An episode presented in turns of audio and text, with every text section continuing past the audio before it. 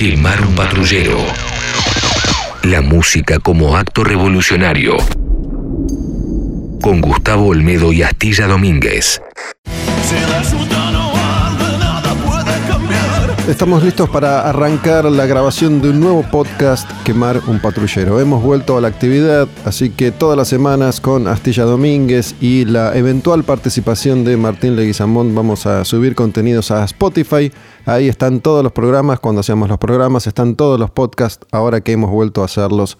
Van, buscan Quemar un patrullero en Spotify y está todo el material. ¿Cómo andás, Astilla? ¿Qué haces, Gus? ¿Todo bien? Bien, bien, ¿vos? Bien, también, gracias. Bueno, te confieso que cuando me propusiste el tema de hoy, mi primera opción había sido no, porque me parece que vamos a encarar uno de esos personajes que a esta altura son difíciles de encarar. Yo no sé qué se puede llegar a decir sobre Kurt Cobain que no se haya dicho antes, pero después recapacité y dije, no puede ser que no hagamos algo con Kurt Cobain tarde o temprano, así que acá estamos para hablar de El bueno de Kurt. Con razón tardaste tanto en responder el mensaje. Habrá pasado, no sé, una hora, hora y media, lo pensaste mucho tiempo. Sí, tanto sucedió. No, no sé si fue por eso. Creo que además estaba con, con mis hijas y calculo que tiene que haber que tiene que haber tenido que ver con, con eso. Pero mira, eh, te cuento algo, cuento algo.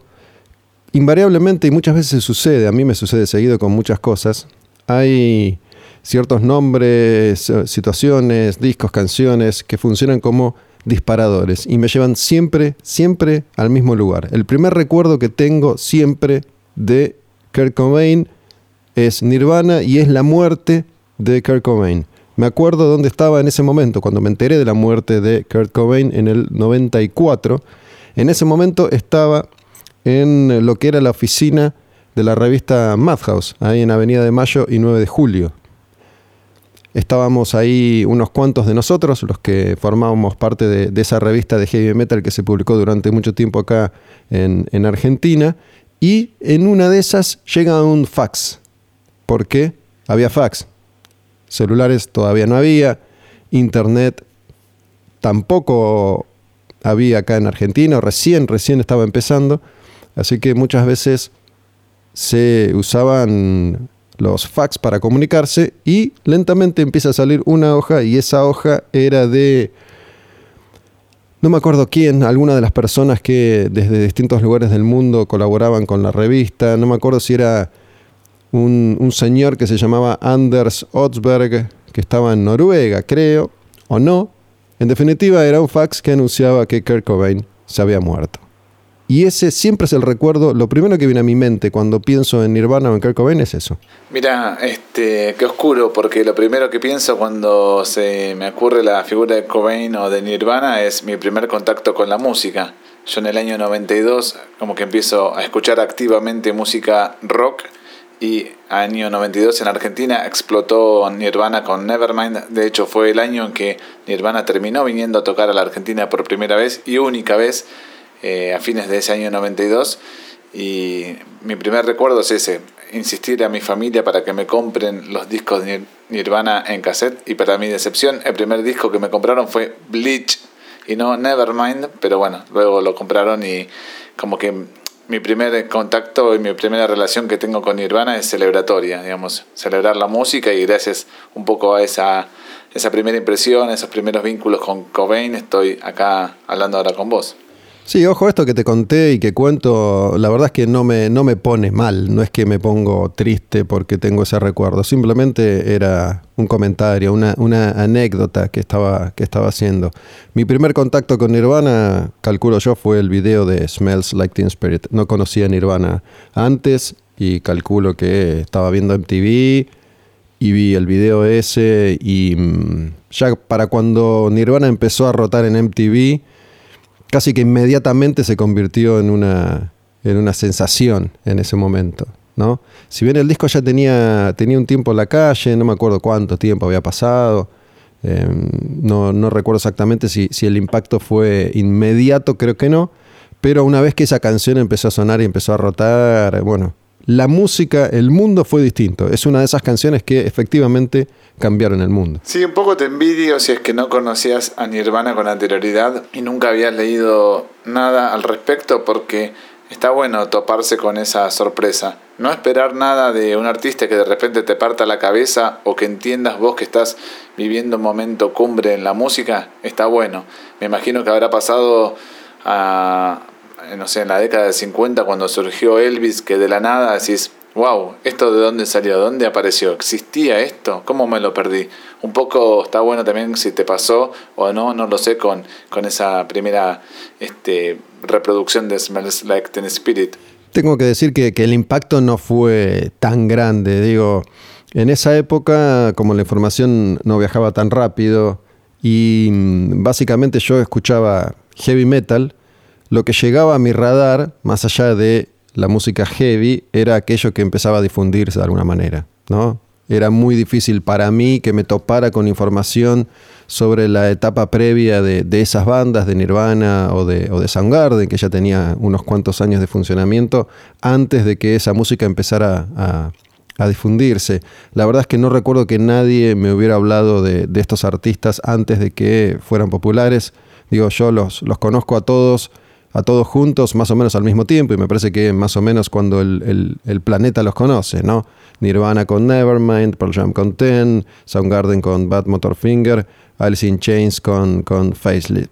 Facelift. Bueno, sí conocí a Alice in Chains, por ejemplo, ¿no? que de esa generación de artistas fue, fue la primera, pero bueno, Alice in Chains tiene una historia diferente porque como Pearl Jam arrancaron ya directamente en una multinacional y ya empezaron con, con difusión y era una de las maneras de conocer artistas entonces. Pero el impacto de Smells Like Teen Spirit no fue el impacto de, otros artistas cuando los descubrí, como, perdón por ser reiterativo, Kiss con I Was Made for Loving You, o, Maiden con Run to the Hills, o, tantos otros artistas. Me gustó, pero no, no me conmovió, no me conmocionó. Fue un crecimiento paulatino el de Nirvana, al menos en, en lo que tiene que ver conmigo. Sí, pero creo que sí, vamos a hablar periodísticamente al respecto de, de ese tema en particular o de la banda, me parece que es innegable situarlo como uno de los pocos, poquísimos temas que cambiaron todo, cambiaron todas las reglas del juego. No, no estoy hablando acá a título personal, capaz que a vos no te cambió la vida, a mí un poco sí, eh, y capaz que a otra gente está de tu vereda y otra de, de mi vereda.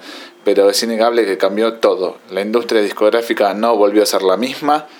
Eh, la juventud no volvió a ser la misma y a veces me cuesta pensar en otra canción tan determinante para este género que tanto nos gusta, que es el rock. No sé si se te ocurre a vos otra canción que sea tan impactante, tan clave y tan paradigmática como esta. Mientras hablabas me puse a pensar y es, eh, es interesante. Lo que decís es cierto, coincido mi mundo cambió, digo, no, no me impactó tanto cuando escuché la canción, pero digo, mi mundo es el de la música y el mundo de la música cambió, así que también mi mundo cambió, digo, fue una fue un impacto para, todos aquellos que estamos y estábamos ligados a la música de alguna manera.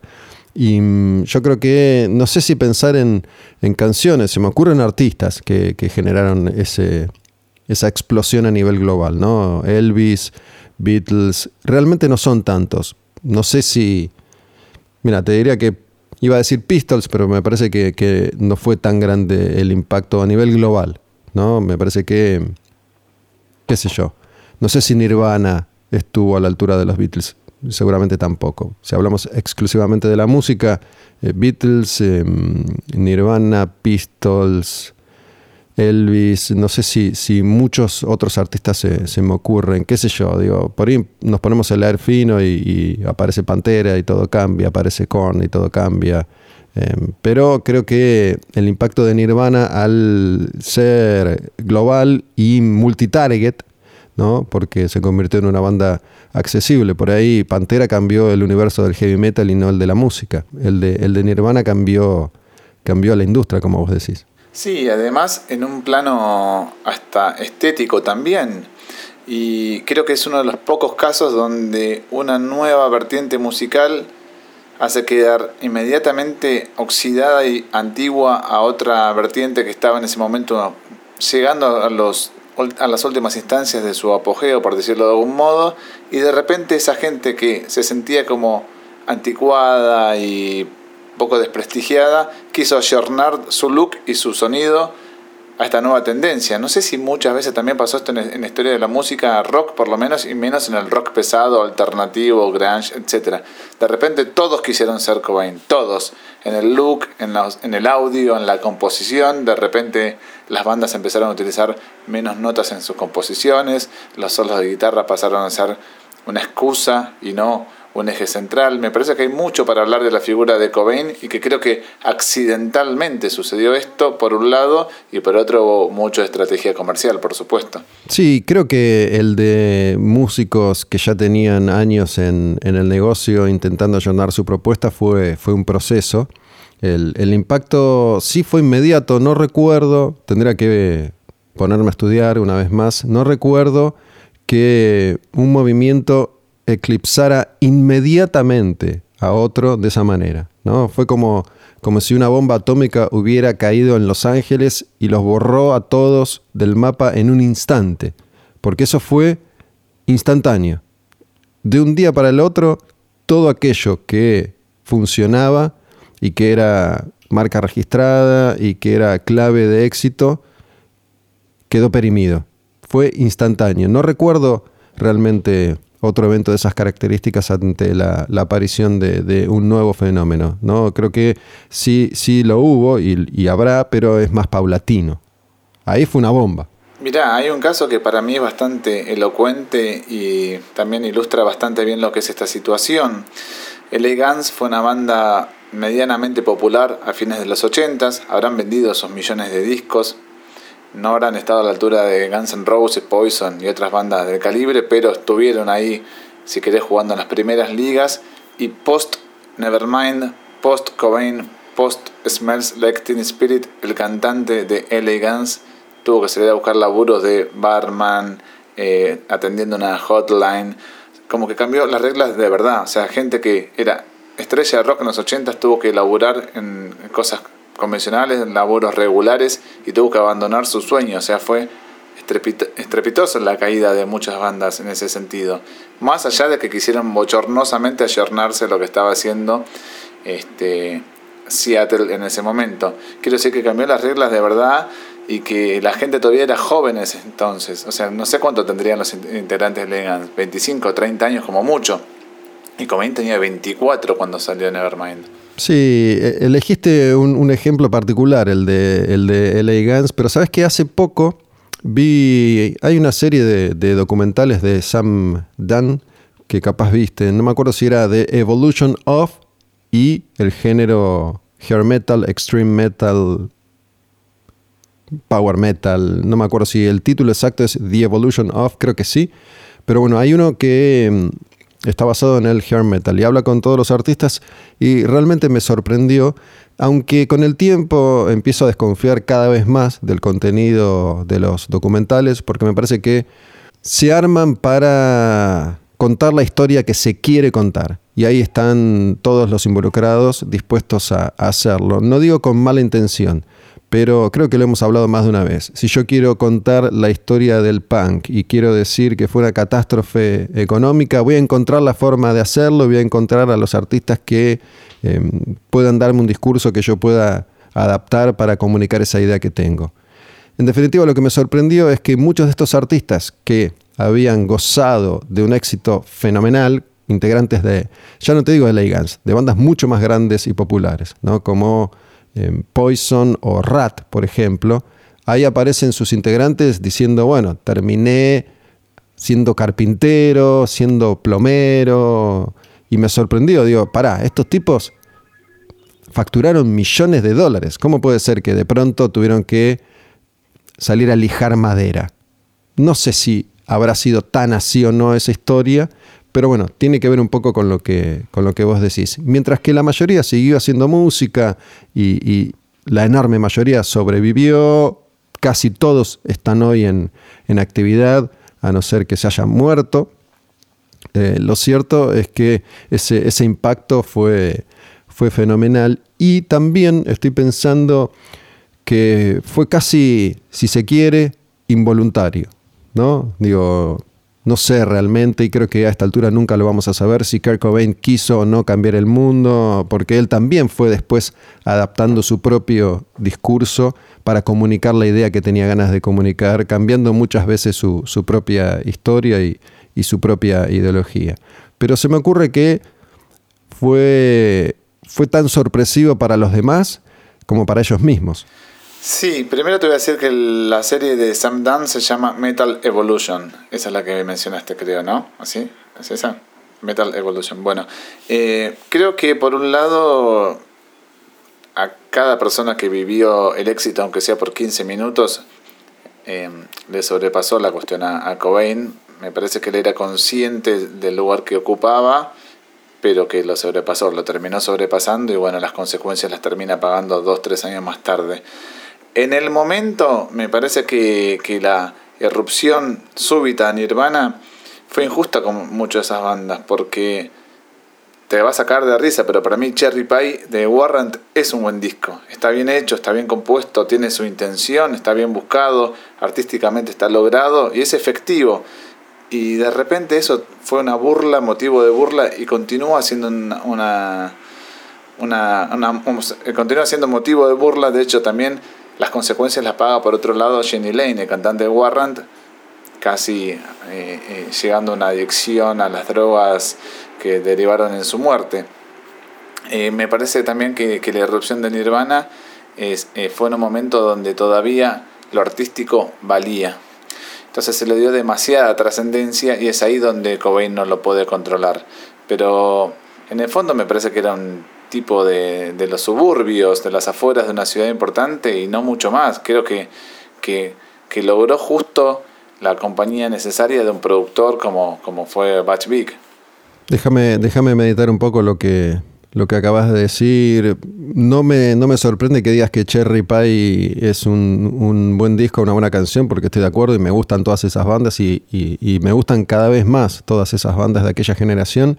Me gustaron, me gustaron siempre la mayoría de, de esos grupos y siguen gustándome. Lo que pasa es que mm, siempre fueron un blanco fácil, incluso cuando les iba bien.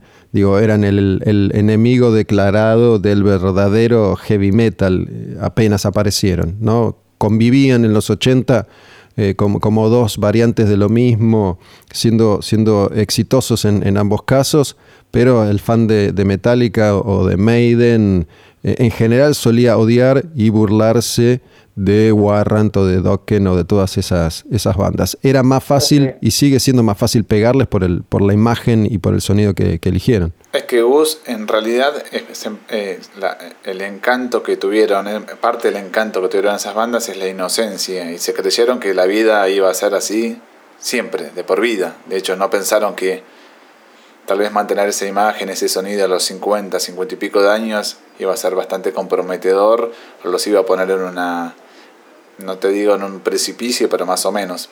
Eh, en realidad no se dieron cuenta que estaban comiéndose a sí mismos, pero en definitiva, artísticamente, los discos son buenos y quiero creer que los shows en vivo también. Si vos eh, hablamos justamente de, de, de, Cherry Pie de Warrant, es un disco que estaba terminado y la compañía discográfica dijo, me falta un hit. Y el tipo fue y compuso Cherry Pie, la canción.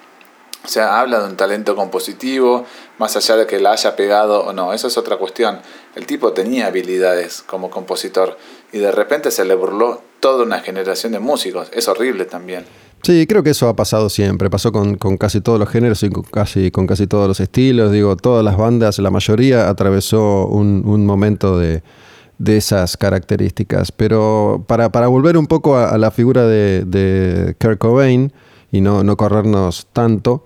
Em, una vez que se produce ese impacto, el de Smells Like Teen Spirit, casi inmediatamente Cobain se transforma en un mártir, ¿no? Es uno de esos personajes que en ningún momento disfrutaron de la exposición, en ningún momento disfrutaron del éxito y del, y del dinero. Creo que obviamente la historia de su vida tiene mucho que ver en esto porque, no sé, Dave Grohl lo vivió de otra manera y lo vive de otra manera y es un tipo completamente, es el opuesto a, a Kurt Cobain. ¿no? Es eh, la, la, imagen de la felicidad y la, y la prosperidad. Digo, seguramente tiene sus, sus, cuestiones que por ahí no trascienden, pero lo cierto es que, que, vive de una manera completamente distinta. Cobain lo sufrió siempre, me parece a mí que tenía, no voy a caer en el cliché de la sensibilidad, pero creo que, creo que es así. Ahí, es donde, radica la gran diferencia entre, entre ese tipo de artistas que, suelen ser los que se mueren, los que quedan en el camino, los que no soportan eh, el rigor de el éxito, el dinero, la presión, la fama, la existencia, la vida en la tierra, no lo sé. Pero nunca, nunca pareció disfrutar de lo que estaba viviendo, jamás. Sí, tenés razón. Es un poco triste, ¿no? Más que triste. Es bastante doloroso que no haya sido así. Un tipo con la capacidad que tenía, la capacidad intelectual también. Y además otra cosa es que nunca lo ocultó, porque si no lo disfrutás, y la careteas un poco, por ejemplo, si decís Groll, andás a ver cómo es en la intimidad el tipo. Yo creo que Cobain era muy cristalino en eso. Este, se exponía y, y mostraba su sensibilidad, su inseguridad. No debe haber sido fácil. Después este, recae en las adicciones más duras, a la heroína, por ejemplo, entre otras drogas.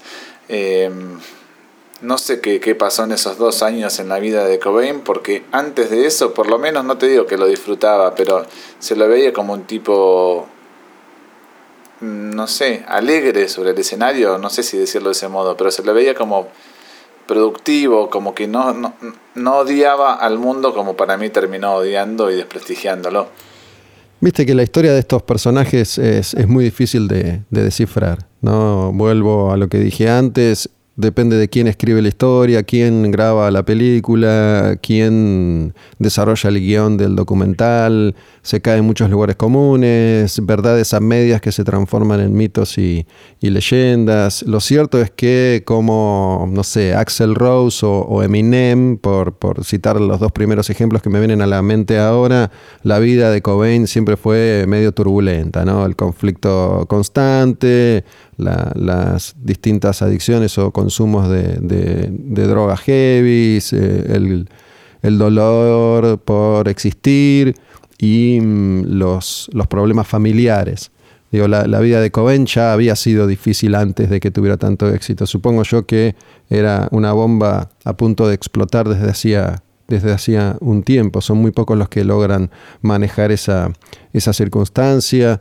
No tengo idea qué tanto él habrá construido ese personaje en algún momento, si es que, si es que lo hizo así.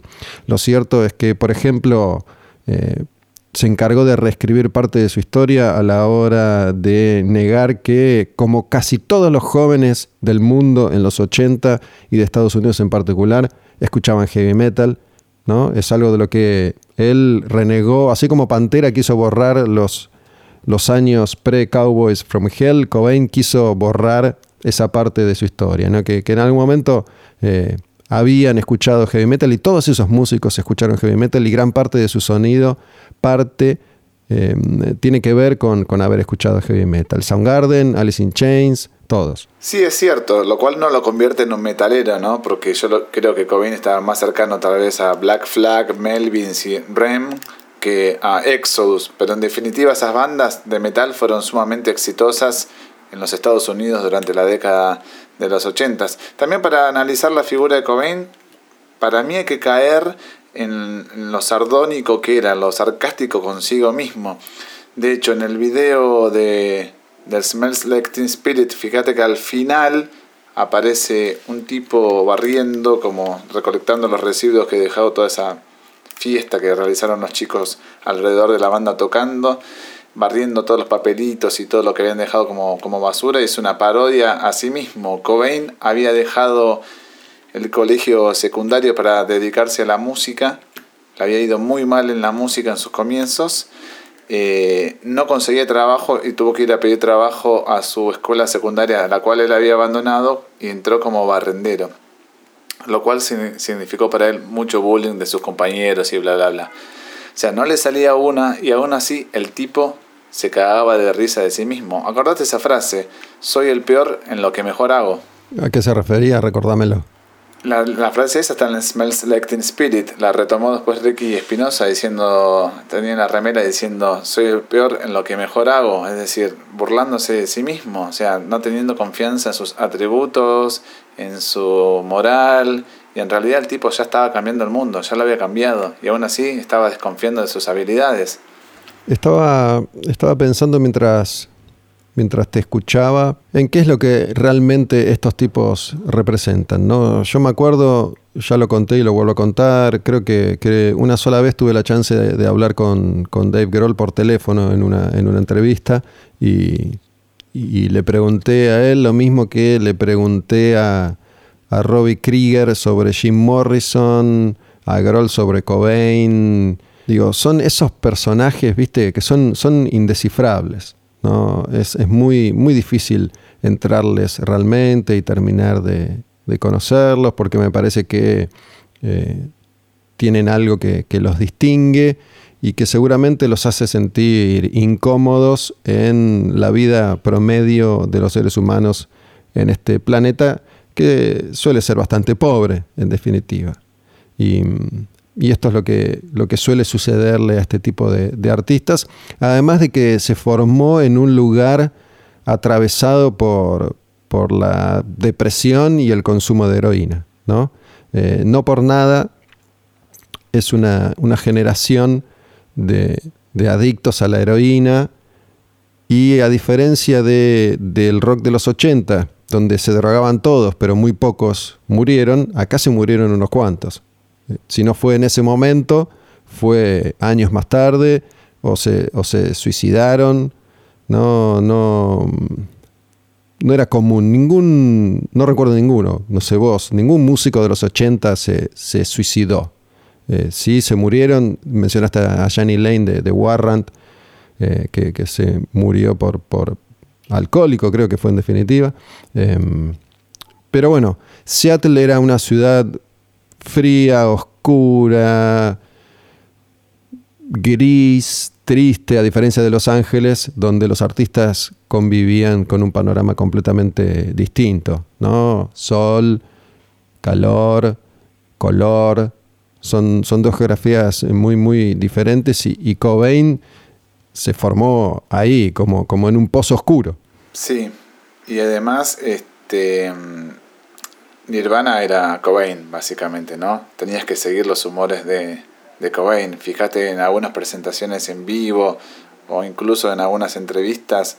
Si el tipo estaba de humor, la banda estaba de humor. Si el tipo estaba carajeado, la banda estaba carajeada. Si rompía un equipo, la banda tenía que romper equipo.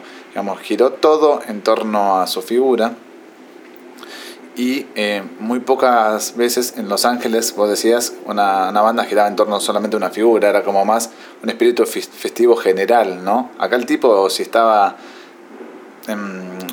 a ver, y con esto quiero decir también que para mí él, se, se, dejó permeabilizar por, por la música que más le interesaba, ¿no? En el aspecto musical me parece que también hay otro cambio en menos notas, es más, a veces.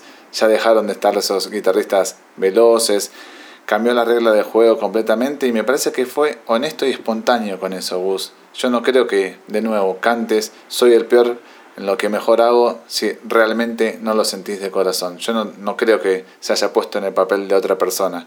Creo que se, se mostró tal cual era y se mostró vulnerable al mundo. Eso para mí es una bomba de tiempo. Sí, yo creo que como, suele sucedernos a, a nosotros dos en particular, digo, a pesar de que muchas veces parece que coincidimos, muchas veces no, lo hacemos. Eh, a mí no, no, me convence tanto esta cuestión celestial de, de Cobain, la verdad. Em, yo no pongo en duda que Don Dokken era honesto y sincero con, lo que hacía. La verdad, digo, no, no sé si hay grandes diferencias en ese aspecto, ¿no? Em, no sé si, si Slash o Paul Stanley o James Hetfield o Steve Harris son menos transparentes o menos honestos que, que Kurt Cobain. No sé si se entiende lo, que quiero decir. Em, por ahí se hizo y se construyó una leyenda a partir de, esto, de qué doloroso me cuesta existir sobre este planeta, que, es cierto, seguramente eso le pasó, pero en definitiva nos pasa a todos, digo, no somos Cobains eh, y nuestra marca en, la Tierra no, va a ser tan importante, pero es algo que nos, sucede a todos. Y mm, yo creo que en definitiva son expresiones artísticas y, no tengo muchas razones para, para, dudar de que en el rock al menos, casi siempre, debe haber excepciones por supuesto, casi siempre son eh, propuestas honestas. Digo, yo no creo que, Bon Jovi no sea un tipo honesto a la hora de, hacer y plasmar su arte. Y no me parece, realmente no me parece que Cobain sea mucho mejor que Bon Jovi en ese sentido. No digo que sea mejor o peor, digo que muchas veces también se lo ha criticado a Cobain por eso, por exagerar una figura depresiva o, o tal vez con una figura de cierto cierta oscuridad, si querés. Me parece que, es difícil también estar de este lado, decir, tengo un dolor inmenso y cómo lo traslado en papel. No es algo menor. Para mí también David, David Roth es un músico este, auténtico, espontáneo y se muestra tal cual es. Lo de Cobain lo quiero acentuar porque así fue su, su desenlace, no por otro motivo. Em, y me parece que se estaba desafiando siempre a sí mismo como compositor no es un hecho menor, eso siempre en sus declaraciones él quería demostrar que lo próximo, lo que estaba por venir, iba a superar a lo anterior. Em, me parece que nunca terminó de aceptarse él mismo como un tipo exitoso. Eh, y eso para mí también lo hace espontáneo Gus. No, no, no, tenía necesidad de contar muchas cosas que contó. No sé si has leído entrevistas suyas o no. A veces es reflexivo por demás y no, no siempre yo yo coincido con su figura, pero él quería para mí este, recibir el, cariño de sus padres, quería que sus músicos, sus músicos favoritos se refirieran a él como un compositor sólido. Me parece que en definitiva eso es lo que, que buscaba, a comparación de lo que estaba pasando en la industria musical en aquel entonces, que era más o menos vender discos como se pudiera y ya está. El tipo le puso como un halo de seriedad a todo eso.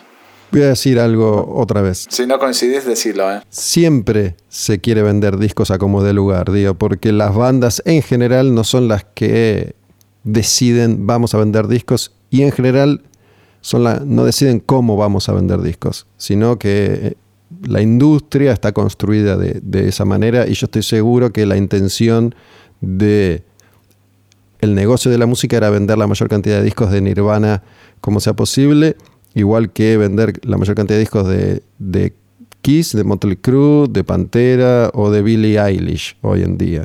¿no? Digo, más allá de la intención y la necesidad de expresión artística de, cada uno de ellos. No, no es fácil, y, eso está, está, muy claro. Em, no me acuerdo con quién hablaba, porque me la paso hablando todo el tiempo con, músicos y con, colegas sobre estas cuestiones. Em, pero hay, hay, que estar preparado de una manera muy particular para poder sobrevivir cuando llegas al nivel de exposición de, de Kurt Cobain. Por eso un montón no, no se la bancan. ¿no? Digo, no, no cualquiera está capacitado aunque haya buscado ese camino en algún momento para, soportarlo, para, poder aguantarlo. Em, históricamente esto se, repite una y otra vez en, las vidas de, los grandes personajes de, la historia. ¿no? Em, yo siempre cito los mismos ejemplos, pero creo que de las pocas excepciones que, conozco, Paul Stanley y Gene Simmons son de los, de los escasísimos seres humanos que abrazaron esta vida, no quisieron soltarla nunca y se sintieron como peces en el agua siempre. Jamás sufrieron los rigores de ser famosos, sino que quieren ser todavía más famosos si eso es posible. A diferencia de muchos otros artistas que, mm, a su manera lo sufren, lo sufren como, como lo sufrió Cobain y Chester Bennington y Chris Cornell y todos estos tipos que, no aguantaron y, reventaron. Para mí hay otro elemento en la figura de Cobain que hay que resaltar. Por un lado es la reivindicación de la mujer. En los ochentas ya sabemos lo que sucedió, digamos como que estaba bastardeada la figura de la mujer, todos los temas de las bandas de Los Ángeles hablaban de garchar o los videos siempre las mostraban las minas medias en bolas y Cobain como que cortó con eso y el lenguaje de Cobain fue también referido a, eso. De hecho, em, en las liner notes de sus, de sus discos habla al respecto. Y por el otro lado, que no perdió su pasión por la música. Eh, conocí un montón de bandas gracias a Cobain y a las bandas que sacaban Nirvana de gira en aquel entonces. Em, me parece entonces ahí que para redondear un poco su figura, el tipo no era tan ajeno artísticamente a lo que estaba haciendo. No es que fue un tiro al aire y dijo, bueno, salió bien y voy por acá. Me parece que, quiso cerrar lo mejor posible su figura, ¿sí? A pesar de que estaba repleto de inseguridades. Para, para, cerrar, por mi parte, estoy de acuerdo con, con, muchas de las cosas que dijiste con respecto a que el impacto fue total y el cambio fue absoluto, ¿no?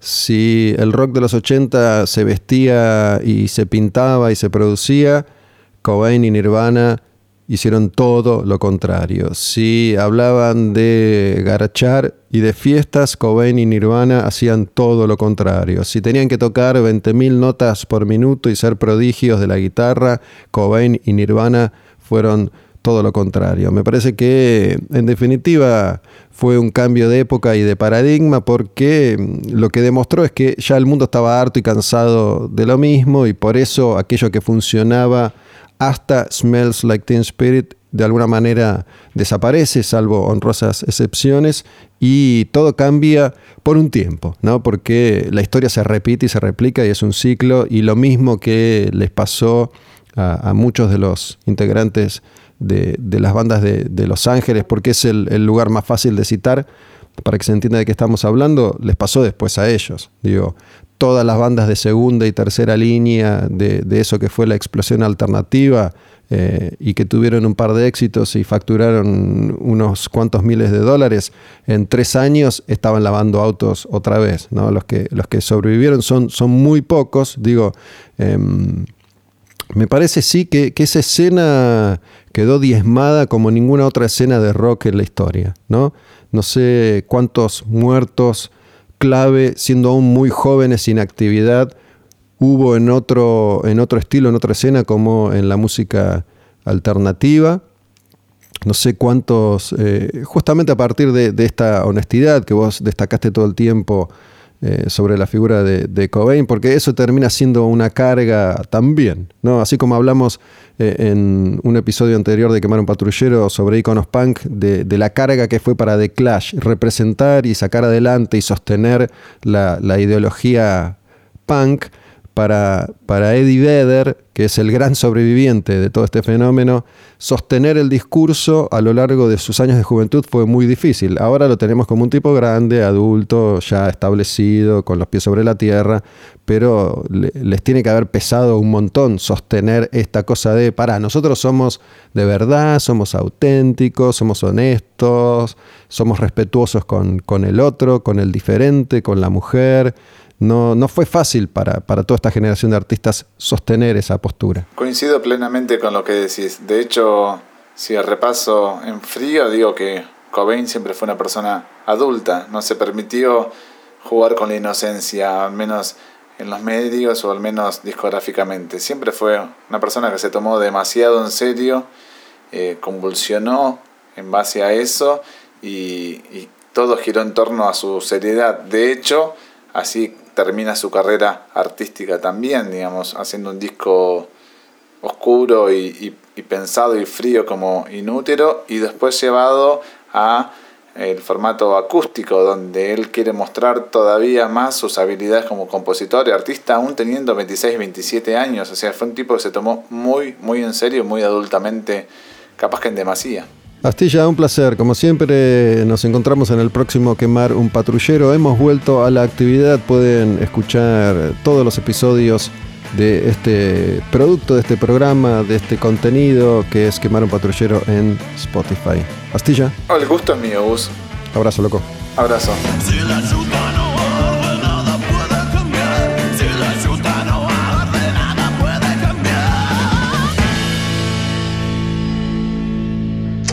Quemar un patrullero.